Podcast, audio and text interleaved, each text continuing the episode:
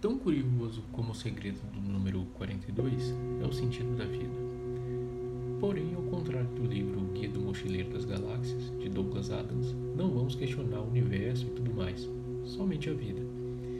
Questionamentos simples como este, mas ao mesmo tempo de uma complexidade ímpar para responder, foi o que manteve a nossa capacidade cognitiva apta a manter perene o instinto produtivo e o senso de civilidade do Homo sapiens. Para Aristóteles, o sentido de tudo está na sua finalidade. Mas qual a finalidade da vida humana? Para ele, tudo que é bom serve ao prazer, e o prazer serve à felicidade. Portanto, o prazer é um meio de se obter felicidade, e a felicidade tem um fim em si mesma. Nietzsche dizia que aquele que tem um porquê para viver pode enfrentar quase qualquer como. Aquele que tem um porquê para viver pode enfrentar quase qualquer como. Logo, sem apontar quem está certo ou errado na questão, estamos através de uma linha temporal chegando próximo de algo mais palpável. Victor Frank, em seu livro Em Busca de Sentido, disse: Não se deveria procurar um sentido abstrato da vida.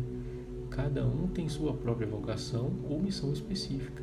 Nisso, a pessoa não pode ser substituída, nem pode sua vida ser repetida em última análise, a pessoa não deveria perguntar qual o sentido da vida, mas antes deve reconhecer que ela é quem está sendo questionada. Ou seja, nós que devemos criar um sentido das nossas próprias vidas. E o fato de termos muitas escolhas nos deixa ansiosos e inseguros. Seria mais fácil se o destino já estivesse traçado ou de maneira impositiva soubéssemos exatamente o que fazer.